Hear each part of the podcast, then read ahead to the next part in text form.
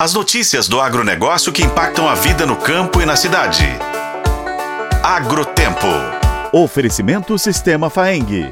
O agro de Minas passa por aqui. A produção estimada para a safra brasileira de café em 2024 é de 58 milhões de sacas de grãos beneficiados, 5,5% acima da colheita de 2023, confirmando as expectativas do ano de bienalidade positiva da cultura cafeeira.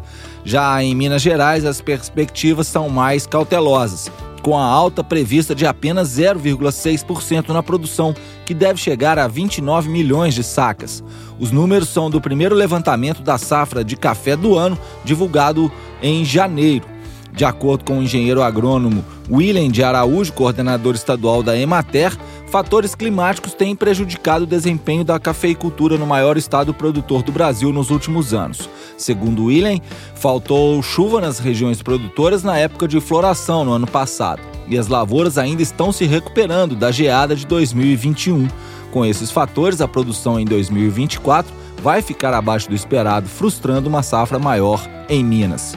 A cafeicultura mineira deve sentir esse ano o efeito das fortes ondas de calor registradas em outubro e novembro do ano passado.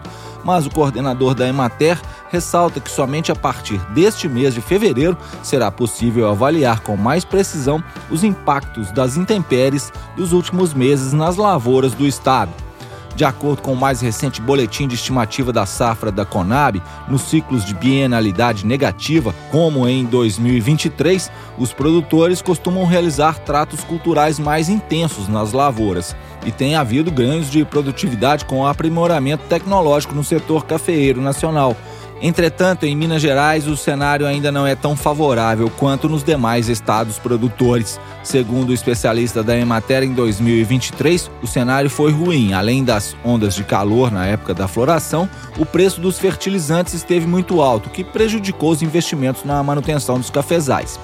Outro fator de preocupação para os cafeicultores mineiros é o período de chuvas desse início de ano, com precipitações intensas e constantes, aumenta o risco de disseminação de doenças fúngicas. O coordenador estadual da Emater alerta que o constante monitoramento das pragas e doenças é uma das estratégias para minimizar os possíveis efeitos das intempéries climáticas, bem como a realização de análises foliares para verificar os níveis de macro e micronutrientes nas plantas e, consequentemente, orientar a suplementação para garantir a saúde das lavouras.